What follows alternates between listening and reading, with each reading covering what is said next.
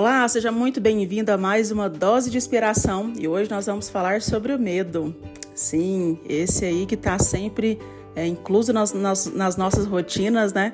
E a gente acaba perdendo muitas oportunidades por medo. Ou inconscientemente, talvez a gente nem perceba, né, que a gente toma algumas atitudes, a gente deixa de tomar algumas atitudes, talvez, pela questão justamente do medo. É, eu sempre falo que o medo sempre foi muito presente, assim, então eu sempre é, batalhei a vida toda para vencer o meu medo de tudo. Realmente, assim, eu tenho eu tenho expertise para te falar sobre essa questão. Então, talvez você tá aí prestes a tomar uma decisão com medo, com medo do que do que pode acontecer. E a gente está sempre acostumado, né? A gente fica na zona de conforto e a gente sempre tem medo.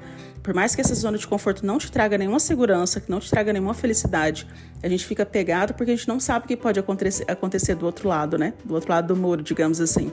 E aí a gente fica sempre ali preso nesse, nesse lado, com medo do que pode acontecer. E talvez o que está do outro lado do muro é uma vida que você sempre desejou, é tudo aquilo que você, você quer.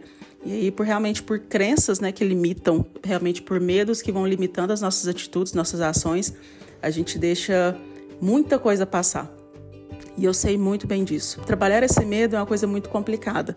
Eu sei que muitas vezes, é, a gente, talvez a gente nem tenha muita consciência, né? Eu, com o decorrer da vida, eu fui percebendo que muitas vezes eu nem tinha muita consciência. Às vezes, as desculpas que eu dava que eu não queria fazer alguma coisa, eu fui percebendo que de forma inconsciente eu me dava aquelas desculpas para justificar a minha não atitude, realmente para para que eu quisesse, né, para que eu fizesse aquilo que eu sempre desejei.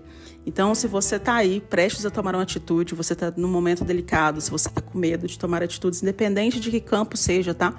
Que seja emocional, que seja amoroso, que seja financeiro, que seja, não sei, independente do que seja, é, reflita. Acho que a única coisa que nós estamos aqui como adultos, eu sei que quem está me escutando aqui é adulto, que sabe refletir, que sabe pensar bem, é realmente colocar todos os pesos na balança, é realmente analisar de forma racional, é pensar o porquê que eu estou tomando essas atitudes, por que eu tenho tanto medo.